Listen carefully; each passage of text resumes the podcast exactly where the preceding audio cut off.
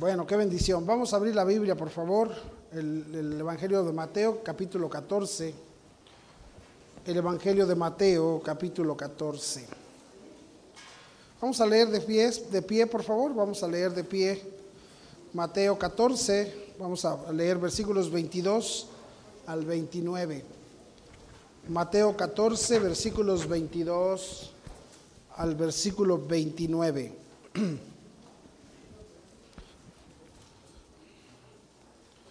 ¿Lo tienen? Vamos a leer entonces alternadamente, yo 22, ustedes 23, hasta que juntos leamos el 29. Enseguida Jesús hizo a sus discípulos entrar en la barca e ir delante de él a la otra ribera, entre tanto que él despedía a la multitud.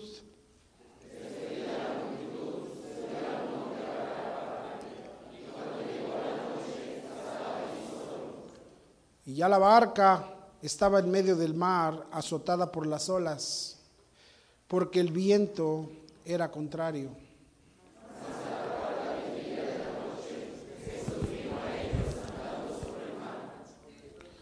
Y los discípulos, viéndole andar sobre el mar, se turbaron diciendo, un fantasma, y dieron voces de miedo.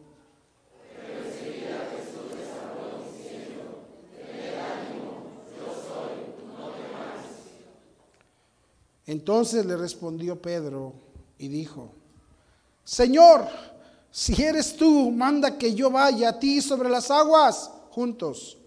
Y él dijo, ven.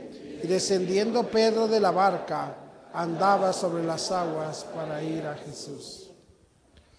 Bueno, qué historia tan, tan interesante, ¿verdad? Imagínese a Pedro caminando sobre las aguas. Hermano, ¿usted ha visto alguna vez a alguien caminar sobre las aguas? No. yo he visto a muchos andar en las aguas, pero no, pero no caminar sobre las aguas, ¿verdad? Bueno, pero aquí es una historia que la palabra de Dios nos muestra y que para muchos hermanos, eh, yo sé que un incrédulo lee esto y piensa, ¿qué, ficticio es eso? Pero déjenme que las historias bíblicas son escritas para nosotros los creyentes.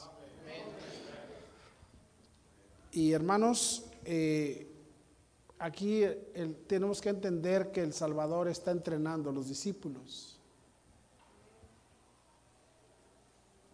Para la obra del cristianismo se necesitaban los discípulos. Vamos a orar y luego vamos a pedir a Dios que nos ayude a recibir su palabra. Amén. Vamos a orar. Padre Celestial, te damos gracias por la oportunidad de estar aquí reunidos una vez más. Gracias por el buen deseo, el buen corazón de muchos siervos tuyos en esta iglesia. Gracias por el trabajo que cada uno de ellos lleva a cabo, solamente por gratitud y por amor a ti. Sigue bendiciendo ese corazón. Y ayúdanos aquí a poder recibir tu palabra. Y Dios bendice a cada uno de los que hemos venido. Te pido especialmente esta mañana por los que nos visitan por primera vez. Que tu Santo Espíritu hable y convenza el corazón y si no son salvos y no saben dónde van a ir al morir, que hoy sea el día de su salvación. Límpiame y, perdóname y ayúdame a poder predicar este mensaje. Te lo ruego, te lo suplico en el nombre de Jesús. Amén.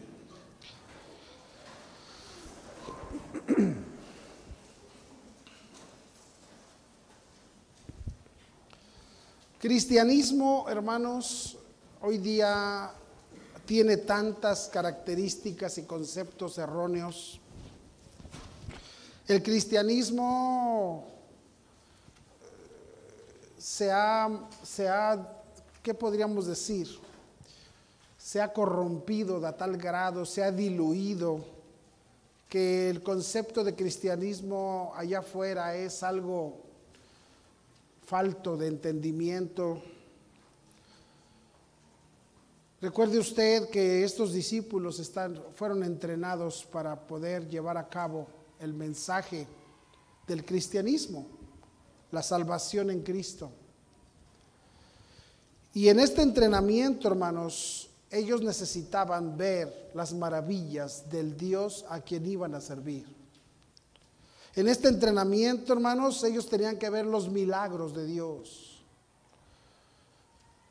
Estos hechos que para el hombre no eran posibles de hacer.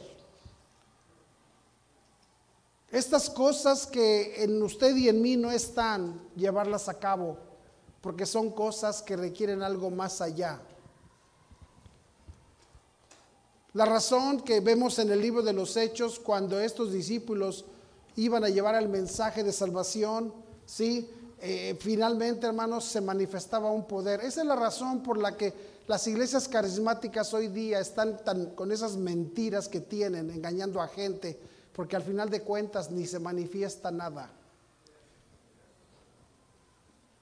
Pero Jesús quiere que entendamos, hermanos, que que, ah, cuando nosotros vamos a ser entrenados, cosas grandes tienen que pasar en, alrededor de nuestras vidas.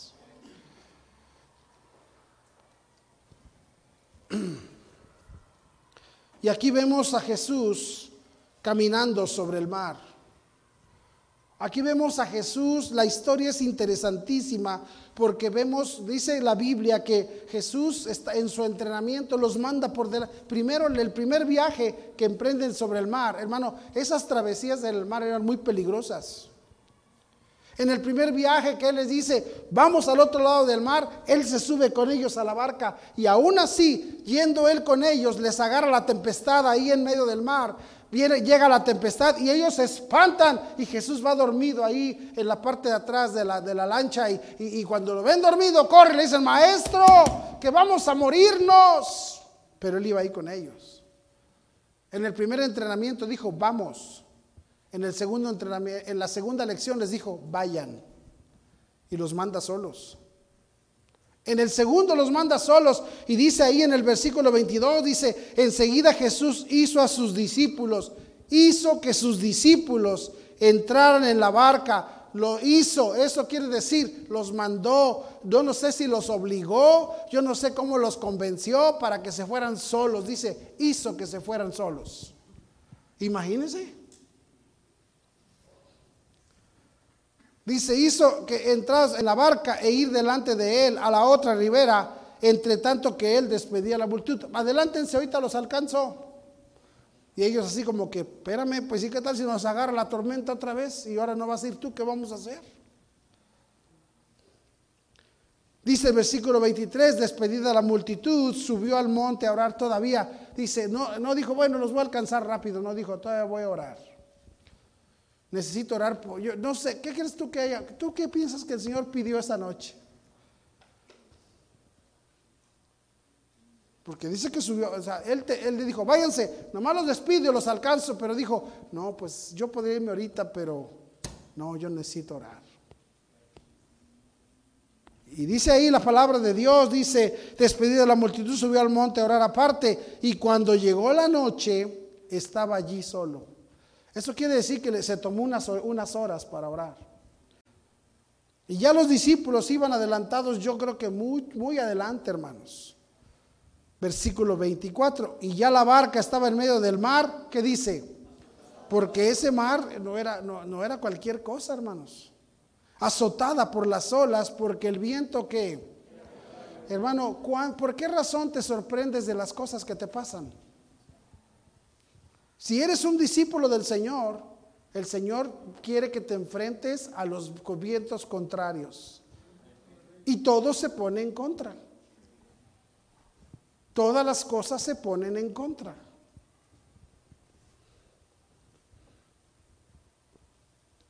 Y entonces dice aquí, hermanos, y ese es el entrenamiento del cristiano. Pastor, es que todo me está saliendo mal últimamente. No me digas. Dice versículo 25, ah, mas a la cuarta vigilia de la noche, ya hermano, cuando ya Se pasó todo lo mejor, ya la última vigilia, ya para amanecer. el mero momento, ¿por qué no apareció el Señor en la primera vigilia? ¿Por qué no apareció en la segunda? No, a veces el Señor nos deja que pasemos todo el tiempo. A veces el Señor quiere cuando nos envía y nos está entrenando, porque escúchame bien, mientras tú y yo estemos en medio de esta decisión, hermanos, va a haber un entrenamiento, quieras o no. El amor de Dios trata esas cosas y Él está entrenando a sus discípulos. ¿Sabes por qué? Porque el hermano, el, el trabajo que les iba a encargar no era cualquier cosa. Hoy día el problema de nosotros es que no nos damos cuenta que las responsabilidades a las que nos estamos enfrentando no son cualquier cosa. Hermana, ustedes señoritas se quieren casar, ¿verdad? Y el Señor te va a entrenar porque, ¿sabes una cosa? si eres mujer cristiana, supongo que te quieres casar con un hombre. Amén. Y, están escasos los hombres. ¿Qué pasó, pastor? Aquí estoy yo. No me digas. Los hombres se han escaseado.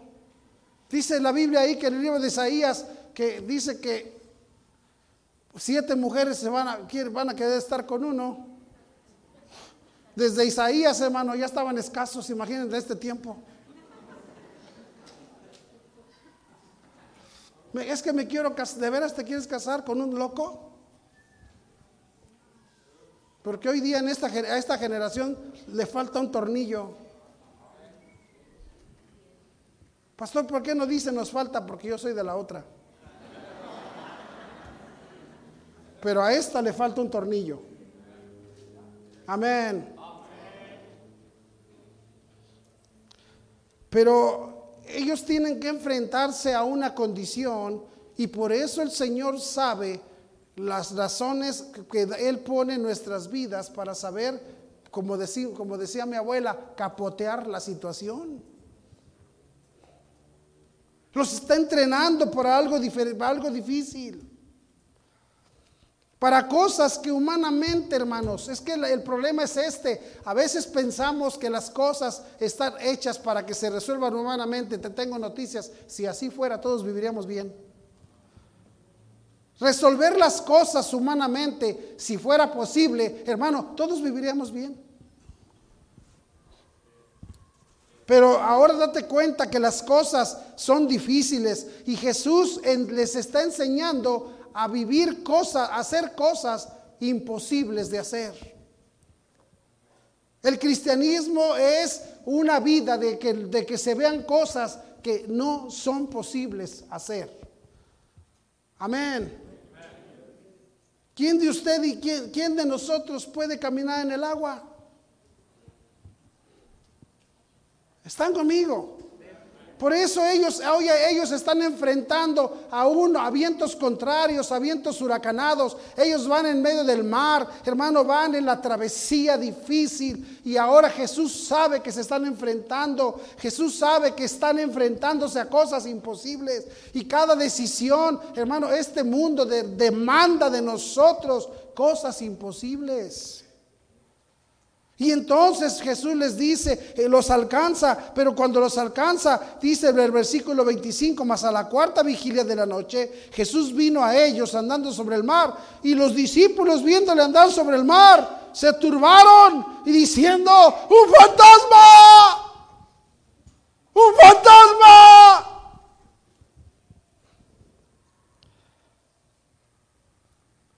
Esto es, hermanos, la palabra, la palabra en español es espíritu, una aparición.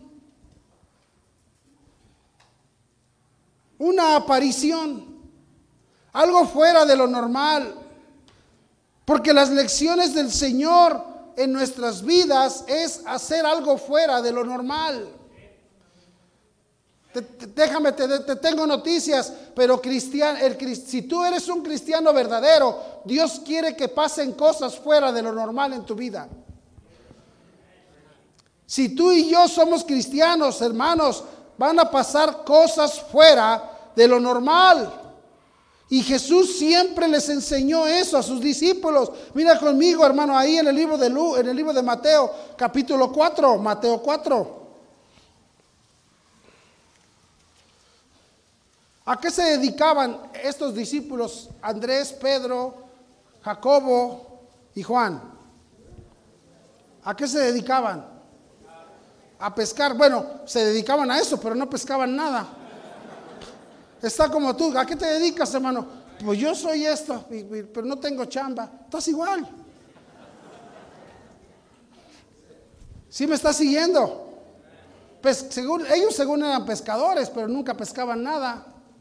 Amén. Aquí hay unos que según son constructores, albañiles y todo se les cae. Amén.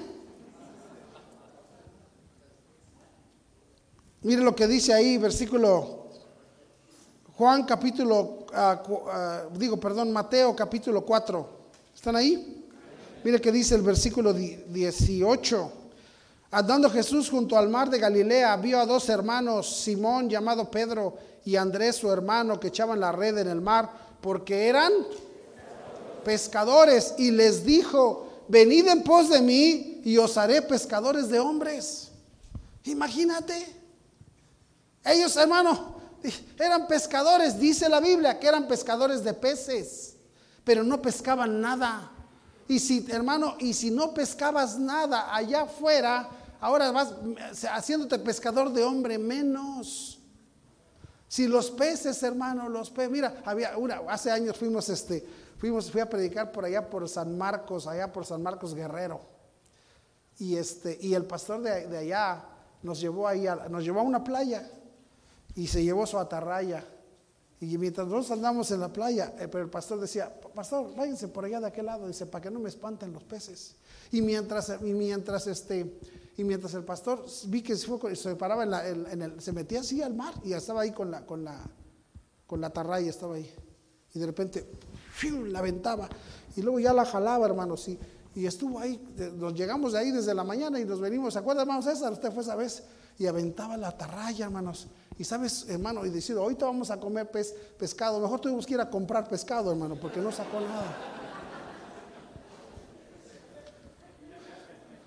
Tuvimos que ir a comer mejor unas gorditas de chicharrón porque él no sacó ni uno. Y estaba ahí, pero estaba ahí, hermano. Se quedaba. De repente, ¡pum! la aventaba. La jalaba, no sacó nada. ¿Sabes? Y, nosotros andábamos nadando de este lado y ahí pasaba el banco de peces de este lado, así donde estábamos nosotros. Ahí se miraba así lo negrito, cómo pasaban los peces juntos. Decían, pues allá está aquel, nos vamos de este lado. Y no pescaba nada. Y no pescó nada. Y les dice el Señor, pero yo les voy a hacer pescadores de lo que cuesta más difícil pescar hombres. Les voy a hacer pescadores de lo más complicado, hombres. ¿Y pescar hombres? Amén. Pescar gente, hermano, es, es lo más complicado que hay. Convencer gente. Mira conmigo el Salmo 65, rápidamente, el Salmo 65. Ya si no es, pues me disculpan, porque no lo tengo aquí.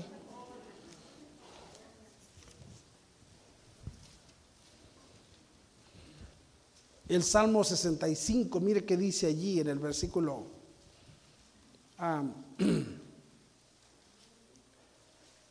4. Salmo 65 y el versículo 4, ¿lo tiene? Mire que dice, dice, bienaventurado el que tú escogieres y atrajeres a ti para que habiten tus atrios, seremos saciados del bien de tu casa, de tu santo templo. Quien bienaventurado es dichoso el que tú escogieres. Esto es, una, y la palabra atrajeres es la acción de un pescador, porque avienta, avienta el pescador, eh, no importa si es la atarraya, la avienta y luego jala hacia él. O el que pesca con, una, con, una, con un anzuelo, avienta el anzuelo con la cuerda, ¿sí? y está esperando. Y cuando pica el pez, jala, y si ya es moderna la, la caña, pues le da vueltita para atrás, ¿verdad, hermano? Y si no, pues nomás jala así. ¿Están conmigo o no? es la acción de pescar. Y dice ahí, qué bienaventurado aquel al que tú le aventaste el anzuelo, lo mordió. Dice, pero luego para jalarlo, hermano, ¿cómo cuesta? Para jalarte, ¿sabes cómo costó jalarte a ti? Porque te resistes. Hay algunos que ya tienes años, hermano, jalando al contrario. Y el Señor Hace años, yo les he platicado, un pastor allá en California me dijo, vamos a pescar, pastor. Él es de Acapulco y le gusta mucho. Y fuimos a un lugar ahí, este, era, una, era como un acantiladito así, y ya él me, enseñó, dice, mire, se agarra el anzuelo así, agarra la caña y tira el cañazo así, suelta el anzuelo y se va la cuerda, se desenreda sola y cae allá, cae allá, se veía que caía en el mar.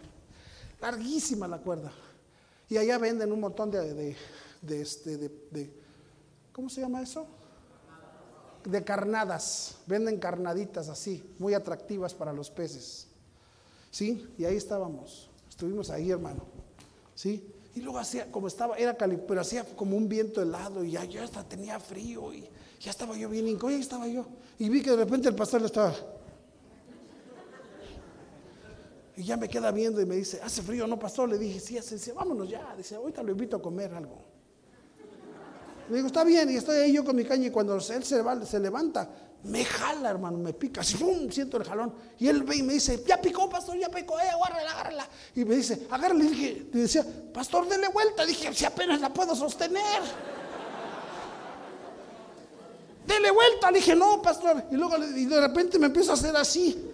Y me dice, le digo, le digo, agárreme, agárreme porque este me va a jalar hacia el mar. Y me agarro de aquí de la cintura y me jala y me jala. Y yo como pude, le di vuelta, le di vuelta, le di vuelta, hermanos, pero me costó. Yo, le di, yo dije, esto es una ballena lo que agarré. Una ballena. Y cuando le jalo, hermano, le jalo y le jalo. Y, y cuando sale del agua, era una mantarrayita así, mira. Una mantarrayita así nos estaba llevando a los dos chiquitita, pero ahí en su, en su elemento, ¿qué fuerza tiene? Así tú en el mundial, ¿qué fuerza tienes, hermano? Por eso es más fácil que te jale tu raza a ti que tú los jales a ellos.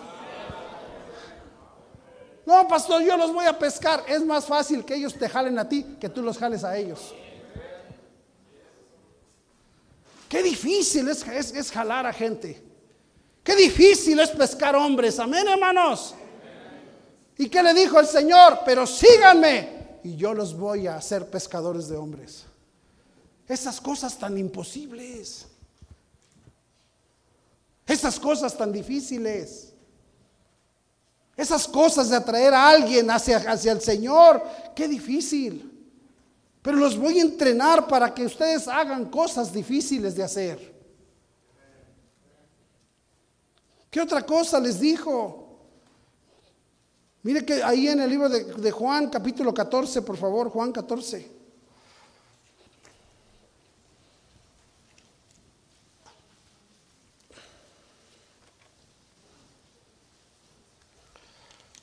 Vamos a apurarle, hermanos. Juan 14, mire que dice el versículo 11 dice, creed que yo soy en el Padre y el Padre en mí, de otra manera creedme por las mismas obras. Fíjese el 12. De cierto, de cierto os digo, escuche, el que en mí cree, las obras que yo hago, él las hará también.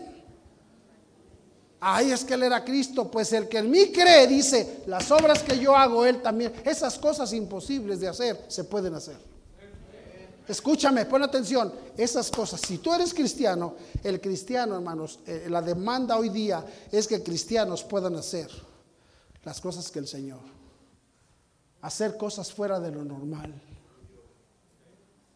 El que en mí cree, las obras que yo hago, Él también las hará. Y aún mayores hará, aún mayores hará. El que en mí cree puede hacer esas cosas. Estos discípulos, hermano, eran pescadores. Estos discípulos eran gente de lo, de lo más bajo de la sociedad judía en aquel entonces. Y dice que un día se pararon ahí, Juan y Pedro se pararon y Pedro les los estaban obligando a, no, predicar y Jesús dijo, este Jesús es la piedra reprobada por vosotros los edificadores, la cual ha venido a ser cabeza del ángulo.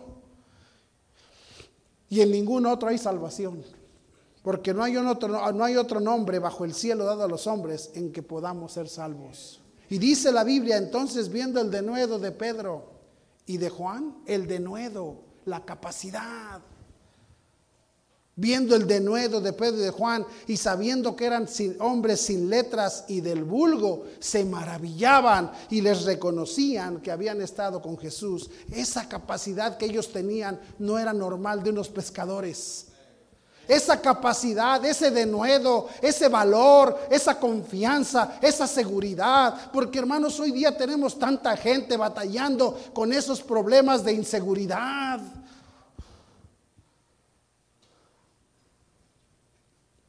Cosas que no se pueden hacer, porque por eso está el mundo como está, por la gente que vive con inseguridad, porque no tiene valor, porque no tiene denuedo, por esa razón. Porque eso es ser cristiano, hermanos. El llegar a ser aquello que tú no te crees capaz de hacer. El llegar a ser aquello que tú y yo no somos capaces de hacer. Amén.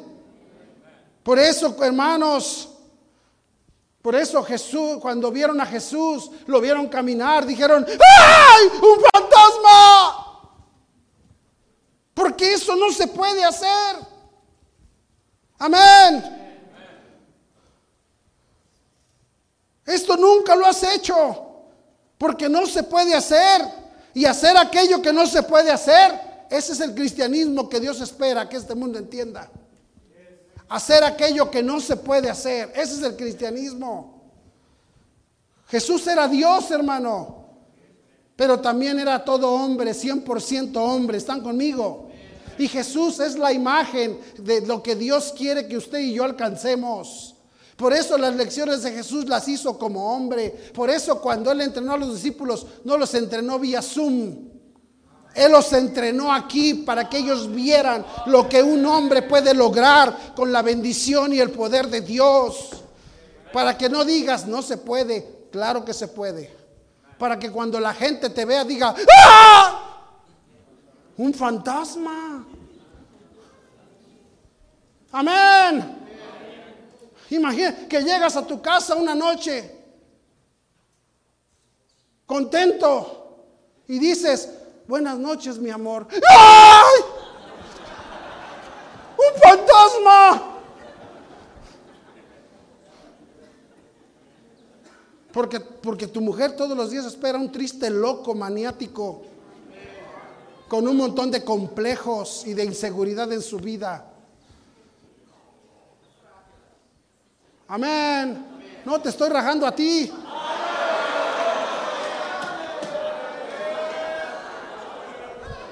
Cuando las quiero rajar a ellas, yo solito me valgo.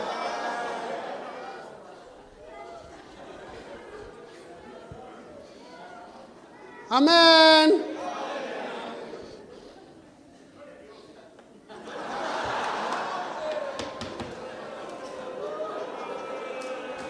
Jesús era Dios, hermano. Y sabes que cristianismo es aquello que no somos capaces de hacer, porque déjame decirte una cosa, la lección era, no, Jesús venía caminando sobre el agua y ellos dijeron, ¡ay, un fantasma! Y cuando, y hermanos, ¿y sabes cómo se llama este mensaje?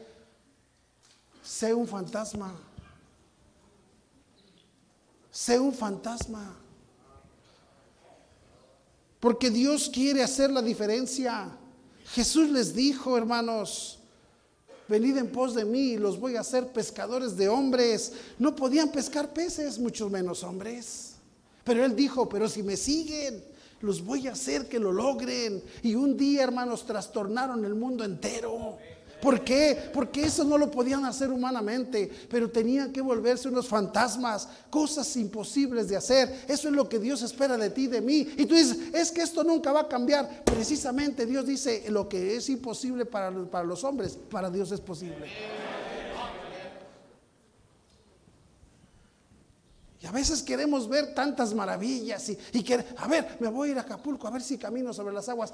Mejor no, mira, mejor no vayas a Acapulco y caminas sobre las aguas, nada más da el gasto. Nada más, nada más decídete que, que tú vas a mantener y que no vas a seguir de mantenido. No hay necesidad de ver gente caminar en el agua. Mira, que te vea, que un día veamos que tu esposa trae unos zapatos nuevos que tú le compraste. Todos vamos a decir, ¡Ah! Un fantasma. Amén. Y ya es tiempo de ver fantasmas.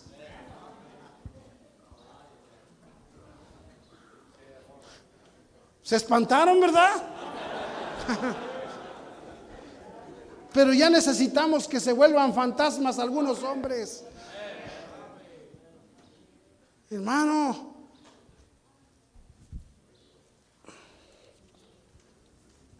ellos llegaban al mar y los peces ya sabían, ya sabían a dónde irse, a donde no los encontraran. Mira conmigo Lucas capítulo 5, por favor.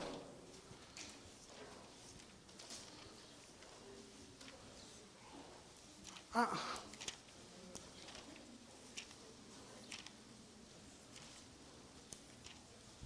Yo me acuerdo que en, los tiempos de mi abuelito los hombres eran discípulos de Pedro Infante.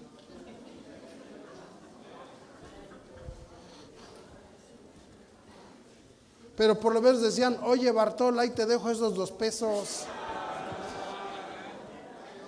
Pagas la renta, el teléfono y la luz. Pero los hombres dejaban los dos pesos y no estaban esperando que las mujeres dieran los dos pesos. Necesitamos fantasmas de esos en el cristianismo. El mundo está lleno ya de un montón de esos, pero escucha, en el cristianismo enseña a sus hijos desde ahorita, usted mamá, que usted es la que los echa a perder sin vergüenza.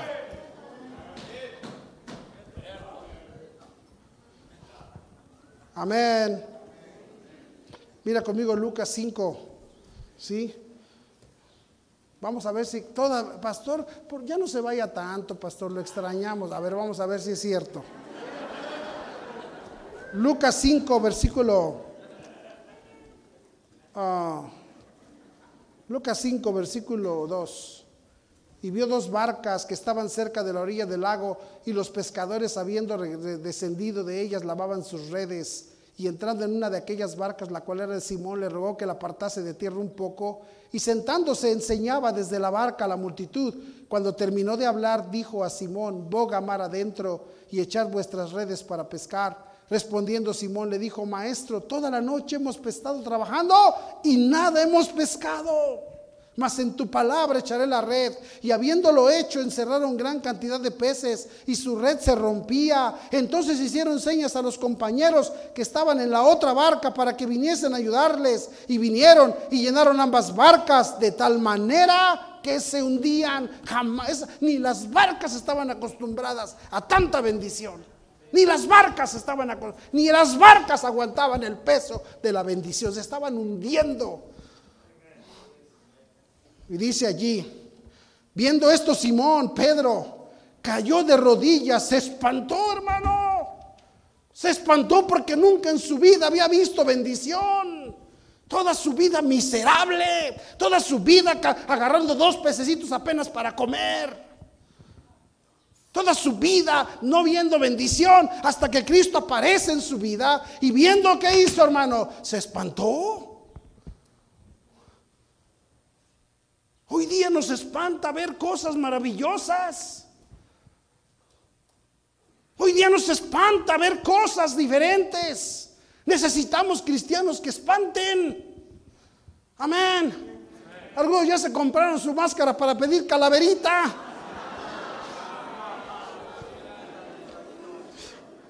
Pastor, ¿cómo sabe? ¿No la traes puesta?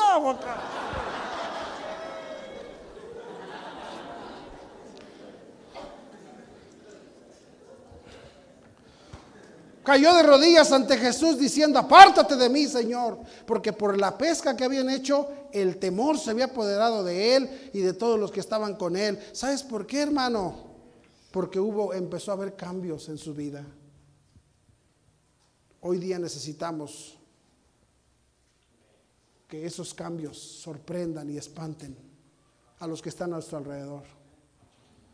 ¿Hace cuánto que no espantas a tu esposa, hermano? ¿Haces cuánto que no la espantas? ¿Hace cuánto que ella no dice un fantasma? Esto no lo había visto en él.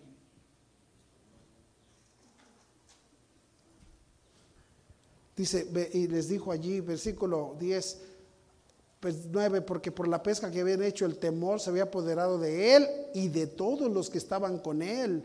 Y asimismo de Jacobo y Juan, hijos de Zebedeo, que eran compañeros de Simón. Pero Jesús dijo a Simón, no temas, no te espantes, desde ahora serás pescador de hombres. Y cuando trajeron a tierra las barcas, dejándolo todo, ¿qué hicieron? Le siguieron, hermanos. Desde ahora, dice, va a haber un cambio en tu vida. Desde hoy voy a hacer cambios en tu vida. Y dejándolo todo, empezaron a hacer una influencia no solamente a sus propias vidas, a las vidas de sus familias. Hermano, este asunto de ganar almas, entiende una cosa, no se trata nada más de una competencia tonta, se trata de que tú verdaderamente tengas parte en una vida. ¿Para qué? Para que los que te siguen, hermanos, entiendan. No puedes tú pretender decir que estás ganando las almas y estás perdiendo tu casa.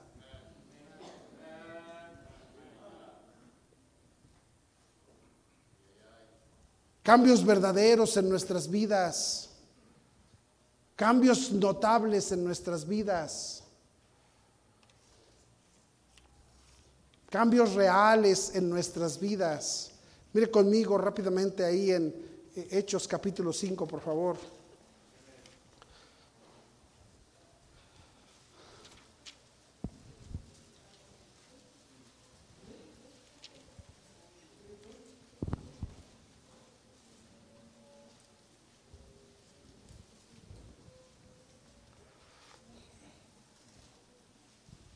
Hechos.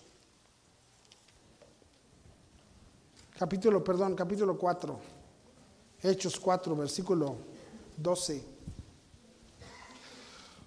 Dice, y en ningún otro hay salvación porque no hay otro nombre bajo el cielo dado a los hombres en que podamos ser salvos. Versículo 13, entonces, dice ahí, viendo que el denuedo de Pedro y Juan, viendo la, diferencia, la, la, postura de estos hombres. Hermanos, los hombres, los pescadores eran gente miserable, sin voz ni voto, sin opción, no, no, ellos ni siquiera iban a la sinagoga, ellos no podían ni siquiera tener autoridad de ninguna índole, eran gente que vivió menospreciada toda su vida, pero cuando vieron su denuedo, cuando vieron su capacidad, cuando vieron la, la grandeza de Dios en ellos, entonces viendo el denuedo de Pedro y de Juan y sabiendo que eran hombres sin letras y del vulgo, se maravillaban, se maravillaban, se espantaban. Cuando vieron los cambios en la vida de estas personas, dijeron, ¡ay! Si estos son gente nada. Se necesitan cambios verdaderos, hermano. Que tu vida sea como que te está viendo alguien caminar en el mar. Que nuestras vidas sean que Dios ya haga un cambio real en nosotros. Y no estemos siempre con la excusa. Que se nos quiten nuestras locuras. Que se nos quite lo mañoso, esas mañas que siempre utilizamos para todos nuestros negocios, para todo lo que hacemos. Que ya se acabe ese pecado de fornicación y de adulterio y de perversión. Todo eso, hermano, ya es tiempo de caminar en el mar. Ya es tiempo de decidir que la gente se sorprenda y se espante de ver lo que Dios ha hecho en nuestras vidas.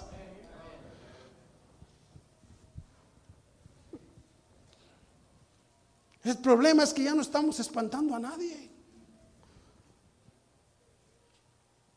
Dice ahí que estos hombres eran hombres del vulgo y sin letras, hermano. Tú no debías de entender esa postura para entender que a veces nos excusamos. Pastor, es que yo soy así, de temperamento así sencillo.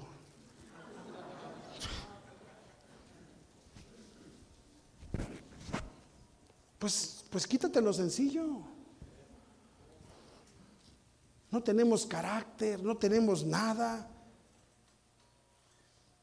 Tú ves a tus hijos que andan ahí con sus, con sus actitudes de sonsos. No, no, no, les permita ser sonsos.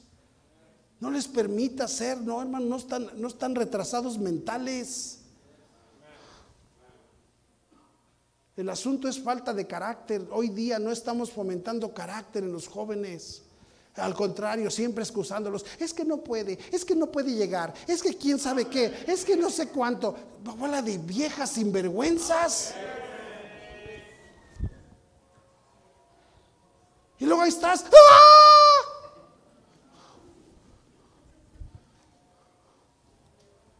Necesitamos hombres verdaderos, mujeres también, hermana, ya, ponle carácter a las cosas. Ay, pues siempre, ay, me ven la cara, ay, abusan de mí. Pues, pues agárrate un puñal y mata a un desgraciado.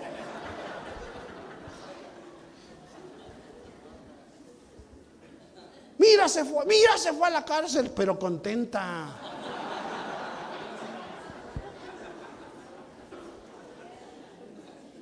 Ahí vas a estar en la cárcel bien contenta. Amén, hermanas. Que alguien llegue a tu casa y la encuentre limpia y digan, ¡ay! Aquí hay fantasmas, aquí espantan.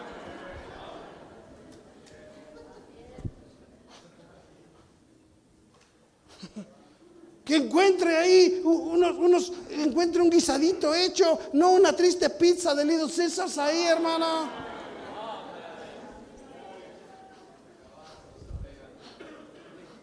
Espanta a algunos de vez en cuando. Necesitamos gente con. Hoy día estamos, estamos teniendo los problemas que tenemos por falta de, de denuedo, de confianza.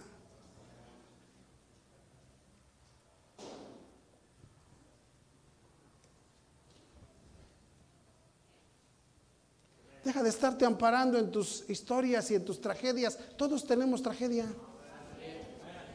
Ay, es que usted hubiera visto, pastor, cuando yo era niño, yo como batallé. No me digas, ¿a poco? Todos batallamos.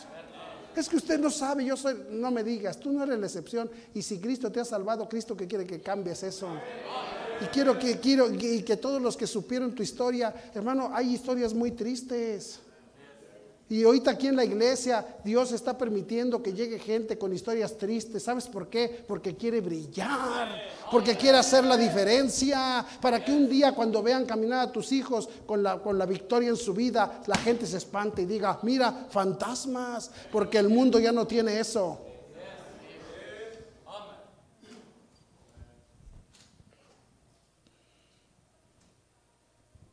Cambios personales y de personalidad. Amén. Que Dios haga de nosotros lo que verdad, lo que no somos, hermano. No, es que usted, yo soy así. Pues sí, pues ya cambia tu personalidad.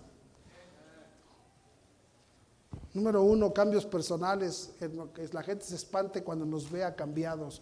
Número dos, que se vea el poder de Dios en nosotros. Que se vea verdaderamente que Dios ha hecho las cosas con poder en tu vida. Amén, hermanos. Mira conmigo Romanos 1, por favor. Romanos 1. Está bien, no importa, no importa lo que fuimos. No importa lo que fuimos. Ah, recuerda que, que, recuerda que lo que al mundo le llama enfermedad, la iglesia le llama pecado. Y sabes, si por muy feo que sea el pecado, Cristo derramó su sangre para taparlo. Y Cristo venció en la cruz sobre el pecado. Y cualquier pecado en tu vida, Cristo lo venció y lo pagó. Déjate de estarte refugiando en tu miseria y decir, es que usted no sabe, Cristo venció el pecado. ¿Por qué tú no puedes dejar ver el poder de Dios en tu vida? Mira Romanos capítulo 1, versículo 16. Porque no me avergüenzo del Evangelio porque es poder de Dios. No me avergüenzo porque tiene poder. Hermano, que se vea el poder de Dios en tu vida. No importa tú que estás aquí, escúchame bien, todos venimos de una vida triste, pero el poder de Dios pudo ser capaz de perdonar y salvar y poner mi nombre en el libro de la vida. Y sabes que en el cielo me está esperando una silla para que me siente junto a Abraham. Por el, no porque yo soy bueno, no porque no, porque el poder de Dios es así. Deja que se vea ese poder en tu vida. Ya deja ver el poder de Dios en tu vida. ¿Con cómo, hermano? Siendo, escúchame, dando fruto de salvación. Hoy día todo el mundo, ahora al rato todo, así como al rato, hoy día todo el mundo es cristiano, al rato todo el mundo va a decir, no, yo soy salvo, ¿de qué?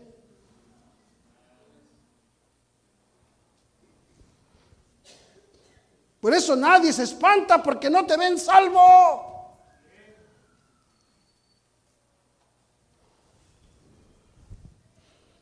El Evangelio llegó a nosotros con poder, hermano. ¿Sabes qué significa poder? Que Dios puede. Poder significa que Dios puede.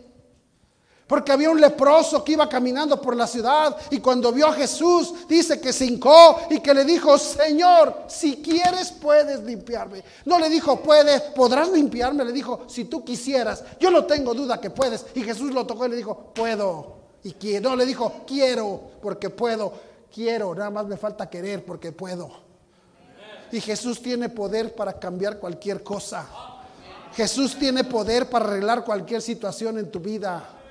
Jesús tiene poder para cambiarte el corazón, para quitarte el orgullo, para quitarte el dolor, para quitarte el enojo, para quitarte la angustia. Jesús tiene poder, hermanos, para, para llevarte al cielo. Tiene poder. No es, yo sé que puedes, dice, solo es que quieras.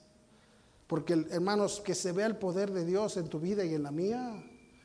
Hay cosas que nunca vas a permitir que Dios haga para que se vea el poder.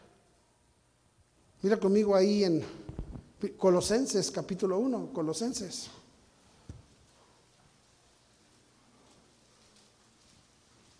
Colosenses capítulo 1.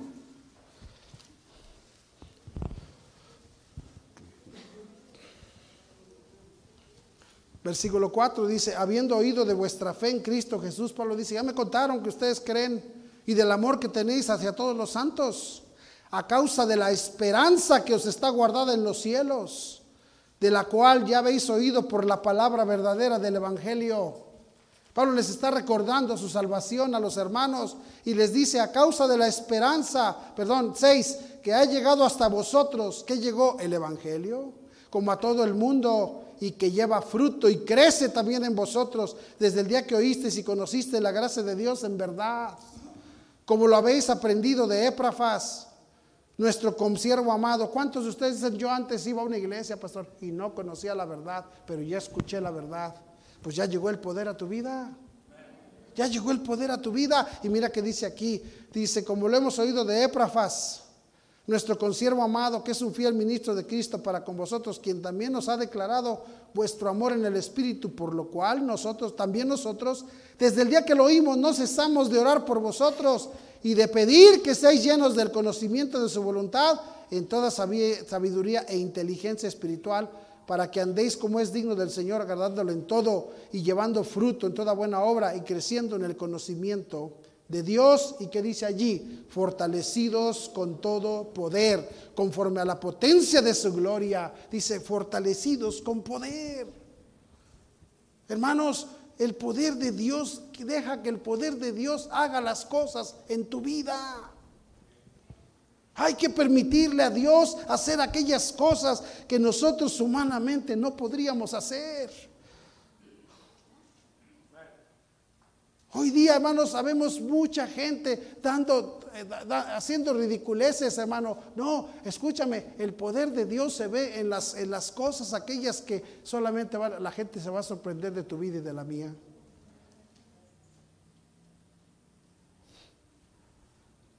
El poder de Dios que trabaje para que todos digan, ¡ay! ¡Un fantasma!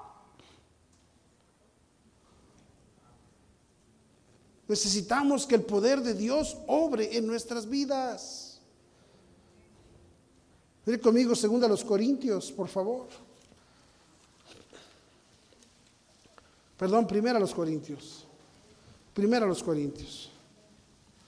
Capítulo 1.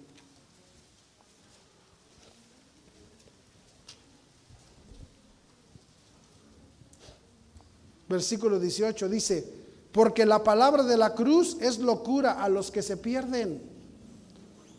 Fíjate, dice, la predicación es locura para los perdidos. Pero a los que se salvan, esto es a nosotros que dice allí. ¿Sabes qué es lo que hace la diferencia, hermanos? La, la locura de la predicación. ¿Sabes qué, da, qué, hace la diferencia en ti y en mí? Hermanos, por eso es, hay que entender una cosa. Ustedes que escogen para venir a la iglesia, nunca va a haber poder de Dios en tu vida si no vienes a la predicación.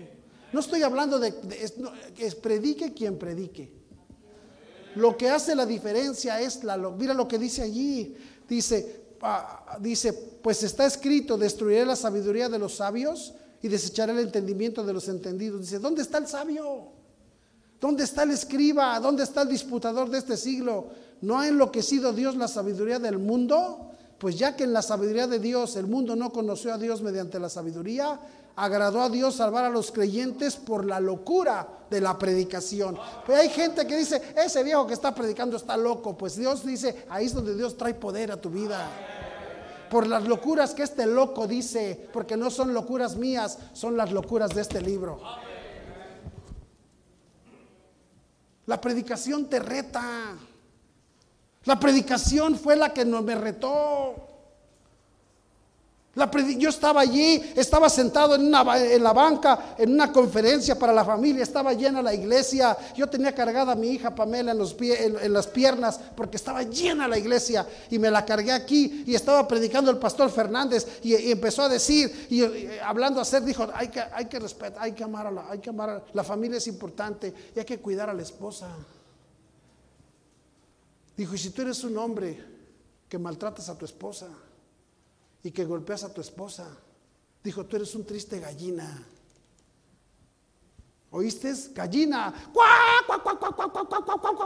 Y yo tenía cargada a mi hija en las piernas. Y cuando, el pastor empezó a decir eso, mi hija chiquita de cuatro años volteó y hizo así. Nadie tuvo que decir, va llegando. Nadie tuvo que hacer un ruido. Mi propia hija hizo eso, de cuatro años. Y toda la gente se empezó a reír. Y a mí me dio, y la locura de la predicación hizo una diferencia en mi corazón. Pero algunos de ustedes que están aquí, amén y amén, y llegas a la casa y eres un triste cobarde, maltratando a tu esposa.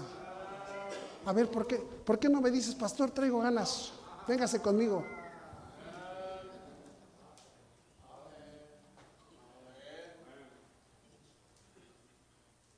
No, nomás sé predicar, también sé estirar las manos, aunque me veas viejito.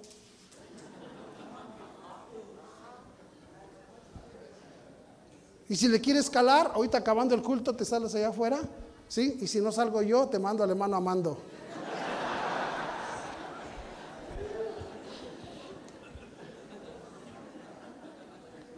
Como, pero como quieras. Porque yo, no, yo, le, yo, le tengo más respeto a un triste delincuente allá afuera que a un sinvergüenza que abusa de las mujeres.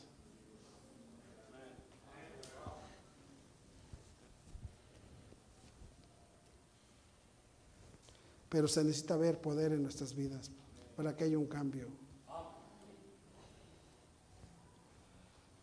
Segunda los Corintios, capítulo 6.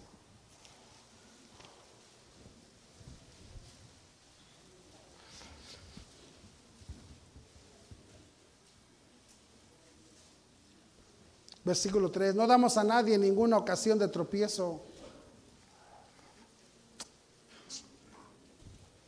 Es la una, ¿verdad, hermanos? Es la una, ¿no? Ah, bueno. Porque yo aquí vi las dos y dije, pues ¿cuánto llevo? Segunda a los Corintios 6, por favor, versículo 3. El apóstol Pablo está hablándoles a los corintios acerca de la diferencia Dice, si alguno está en Cristo, nueva criatura es. Y luego dice en el versículo 3, 6.3, dice, no damos a nadie ninguna ocasión de tropiezo. ¿Están ahí, hermanos?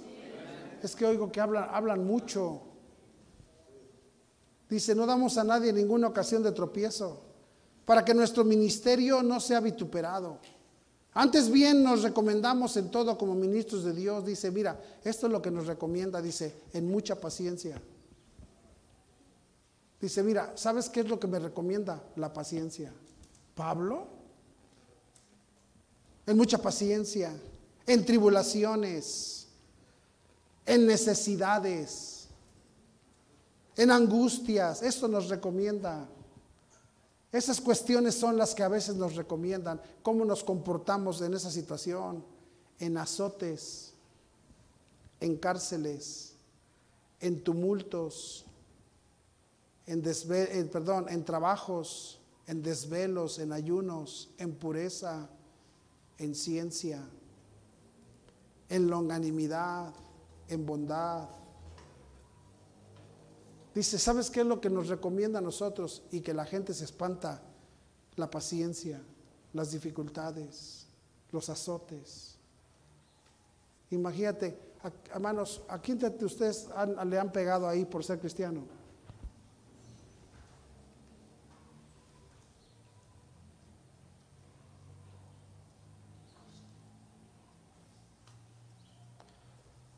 Estaba escuchando una predicación de mi hijo.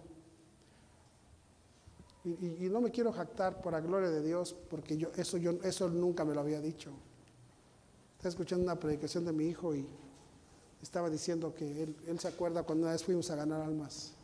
Y aquí en las calles de Maquisco salió un hombre y me empujó. Y yo vi a mi papá tragársela. A mí me dolió tanto. Pero fue cuando yo dije, no puedo creer que mi papá lo haya permitido. Y dice, cuando estaba yo en la noche dije, pero eres un cristiano. Dijo, y yo vi a Dios cambiar la vida de mi papá. Y él nunca me lo dijo a mí, lo platicó en una predicación de él. Él se espantó, dijo, él pensó, ahorita mi papá va Dice, y se la tragó. Y no dijo nada. Y dijo, eso no es normal.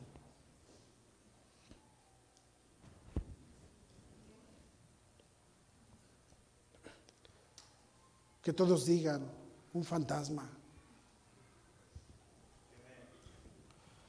Número uno, cambios de personales y de personalidad. Número dos, el poder de Dios en nosotros. Y para terminar, Efesios, hermano. Perdón, Colosenses. Colosenses.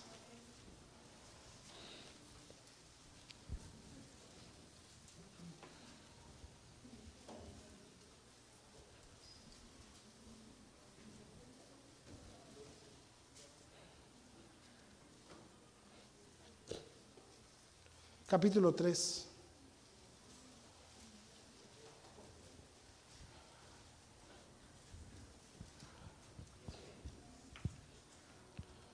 Colosenses 3, ¿lo tienes? Mira que dice el versículo 18. Dice, casadas, casadas, estad sujetas a vuestros maridos como conviene en el Señor. ¿Lo tiene, hermana? Casadas, estad sujetas a vuestros maridos como conviene en el Señor. Maridos, amad a vuestras mujeres y no seáis ásperos con ellas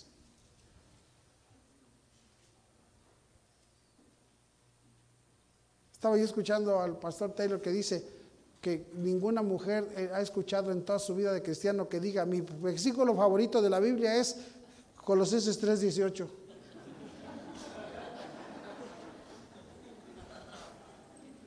Ninguna dice eso. Pero también no hay ningún marido que diga, mi versículo favorito de la Biblia es Colosenses 3:19. Ningunos chamacos, hijos que digan, mi versículo favorito es Colosenses 3:20. Hijos, obedeced a vuestros padres en todo porque esto agrada al Señor. Padres, no exasperéis a vuestros hijos para que no se desalienten.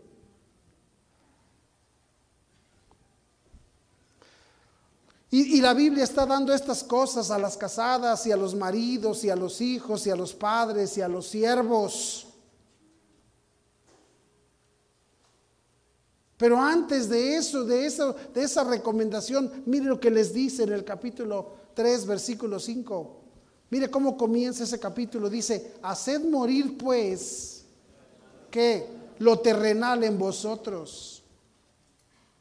Hagan morir, dice, dice la fornicación, la impureza, las pasiones desordenadas, los malos deseos y avaricia, que es idolatría. No vas a poder cumplir lo, que Dios te pide en el 18 si no cumples con el 5, que es muere lo terrenal en ti. Todo lo que tú y yo, toda la información que traemos de lo que vimos en la escuela dominical, toda la información que traemos desde chamacos, desde squinkles, con todas las enseñanzas, con toda la cultura, escúchame bien, no lo vamos a poder lograr no vamos a poder lograr nada de lo que el cristianismo demanda si no hacemos morir eso terrenal en nosotros. Toda la porquería. En otras palabras, ya, hermanos, muérete. Muérete. Muérete. ¿Y qué pasó con fulano de tal? Se murió. Y ese loco que siempre echaba a perder el asunto en la casa, ya está muerto.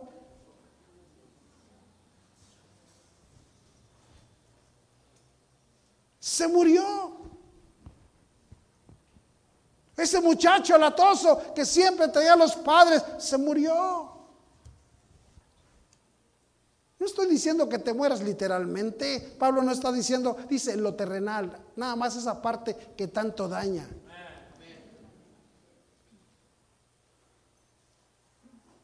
Esa parte que tanto daña.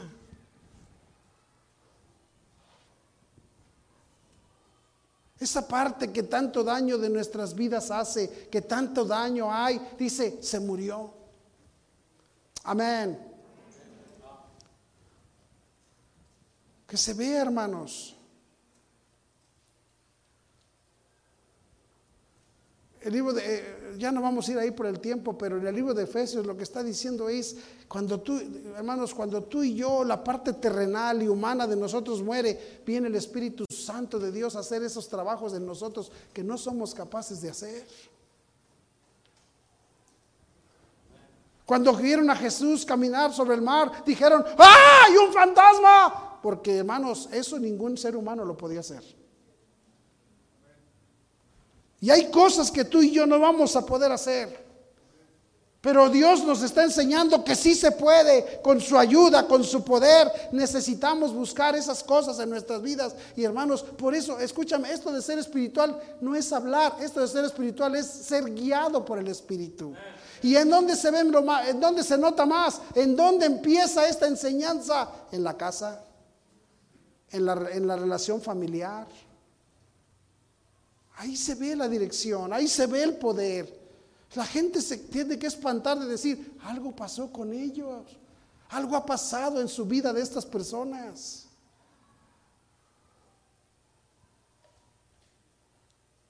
Algo ha sucedido en la vida, algo sucedió en este hogar.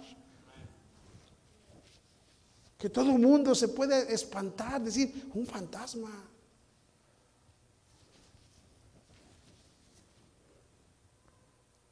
Necesitamos hacer lo que no se puede hacer. Pastor, es que eso es, sí, yo sé. Lo que Dios espera de ti, de mí, humanamente no se puede. Pero hay un poder por el cual sí se puede. Amén, hermanos. Para eso es la predicación, para que, hermano, el poder de Dios haga la diferencia. Para eso es el Espíritu Santo de Dios, para eso es la palabra de Dios, para que eso haga la diferencia en nosotros. Porque sentarse aquí no es lo que va. No, tú puedes estar toda la vida sentado aquí y no va a haber diferencia. Necesitas intentar caminar sobre el agua. Necesitas intentar morirte tantito. Pastor, es que usted no la conoce, pero ella provoca. Sí, ellas fueran diseñadas para provocar. Fueron, hermano, la ayuda, por eso dice, este hombre está todo menso, le voy a hacer una ayuda idónea para que lo... lo, Hermana, guísale picoso a ver si se despabila tantito. Guísale.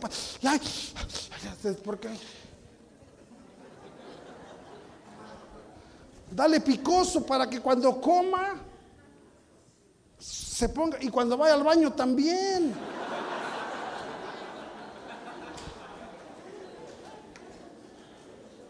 Que se despabile tantito porque está muy pasguato.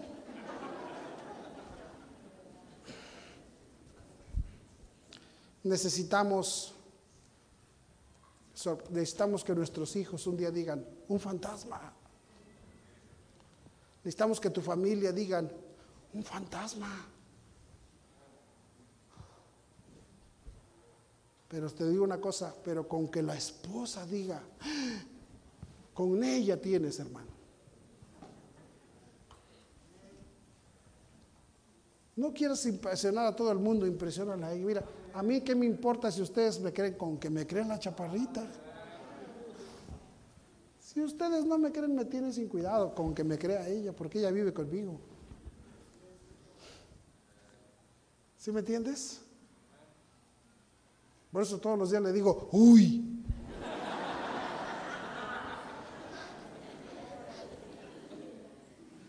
Pero no con, pero con mis actos quiero espantarla quiero sorprenderla.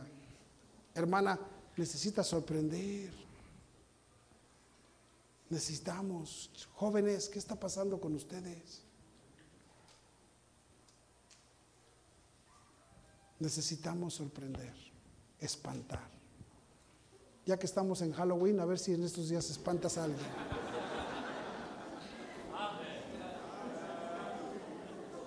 Pero con tu vida con tus actos.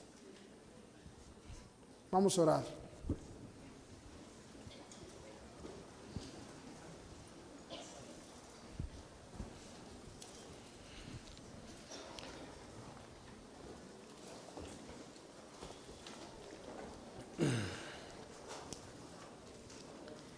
Señor, ayúdanos, por favor, a tener un deseo grande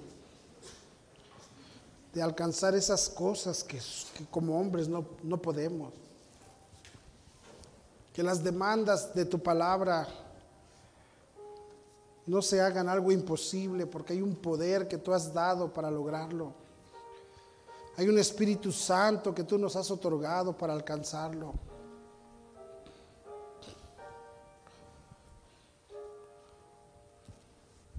¿Cómo necesitamos, Señor? Eso que tú diste a los discípulos. Y así como ellos se sorprendieron un día de ti, ellos también sorprendieron a mucha gente. Danos la oportunidad y la bendición de poder espantar. Que el que nos mira diga, un fantasma. para no ser como los que de allá afuera, ser verdaderamente algo diferente.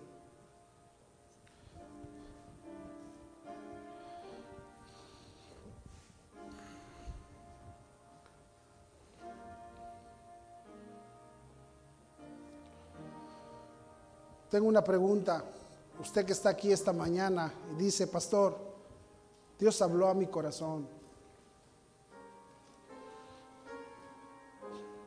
Dios habló a mi corazón. Yo no tengo la seguridad que al morir voy a ir al cielo. Si la muerte me llega y yo muriera, no sé dónde voy a ir. No sé si soy salvo, pero me gustaría saber cómo ser salvo. Ore por mí, pastor. Ore por mí. Levante tu mano. Me gustaría saber cómo ser salvo. Ore por mí. Alguien así. Alguien así.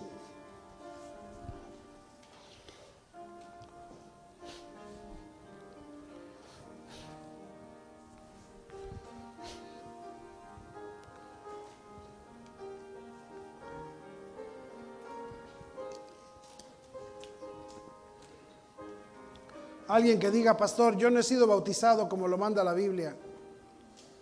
Yo no he sido bautizado como lo manda la Biblia, pero hoy quiero obedecer al Señor en el bautizo. Ya recibí a Cristo, pero necesito ser bautizado. Aquí está mi mano, pastor, ore por mí.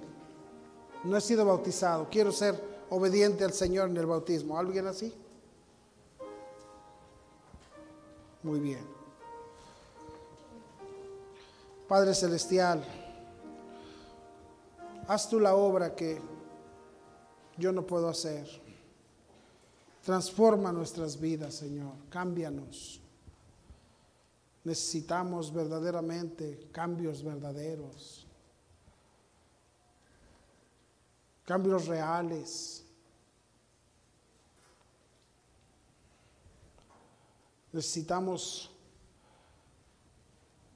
jóvenes espantados con esos padres verdaderamente estrictos, verdaderamente que están preocupados por su vida.